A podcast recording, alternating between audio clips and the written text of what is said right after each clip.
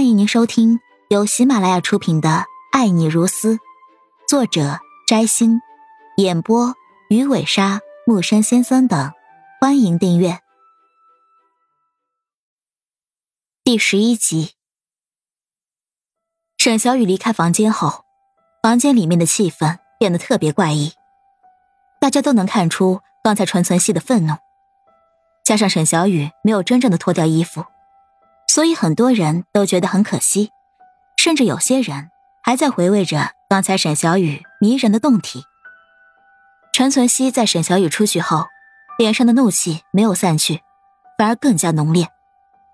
没有人敢和他说话，他一个人坐在一旁，一瓶一瓶的啤酒灌进肚子里面。江宁儿一直坐在陈存希的身旁，等到了一个合适的时机，他身体靠了过去。故意贴近了男人的身体。怎么了？真的生气了？江宁儿小声的问道，一副温柔体贴的样子。他早就知道陈存希和沈小雨以前的关系。早在沈小雨和陈存希在一起的时候，他就已经喜欢上了陈存希。今晚这一切都是他的安排，要的就是陈存希看到沈小雨犯贱的样子。计划很成功。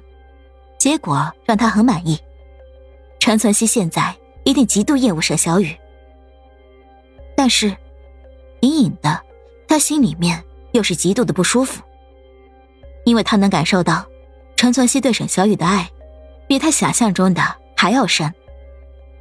陈存希看了一眼身旁的温柔女子，深深的吸了一口气，压住了心中的怒火，对江宁儿笑了笑。这样的女人，值得我生气吗？刚才我是看她太恶心了，所以想羞辱一下。看来很成功。陈存希说着，耸耸肩，一副轻松自在、玩世不恭的样子。只有他自己知道，此刻他的心有多痛。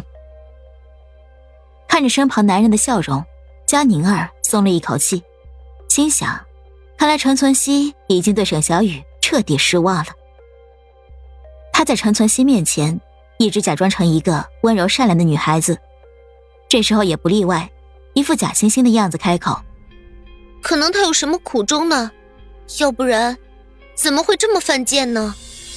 江宁儿这么说，其实是在试探陈存希，看他知不知道沈小雨这样做的原因。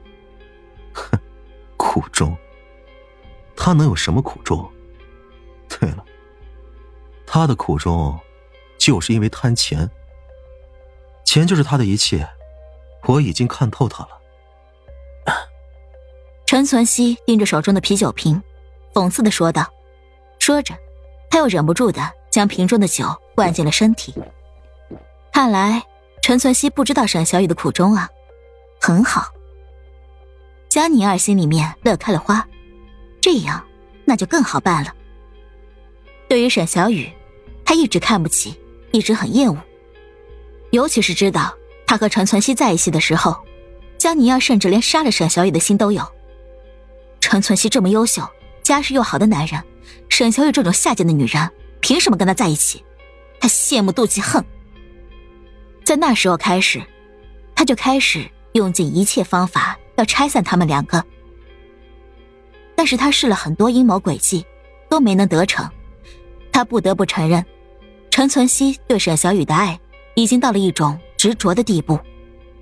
但越是这样，他就越嫉妒，更是一直没有放弃拆散他们、抢走陈存希的目标。终于，机会来了。一次，他知道沈小雨会去一家医院体检，于是他收买了那里的医生。正如他所料，沈小雨终于还是和陈存希分开了。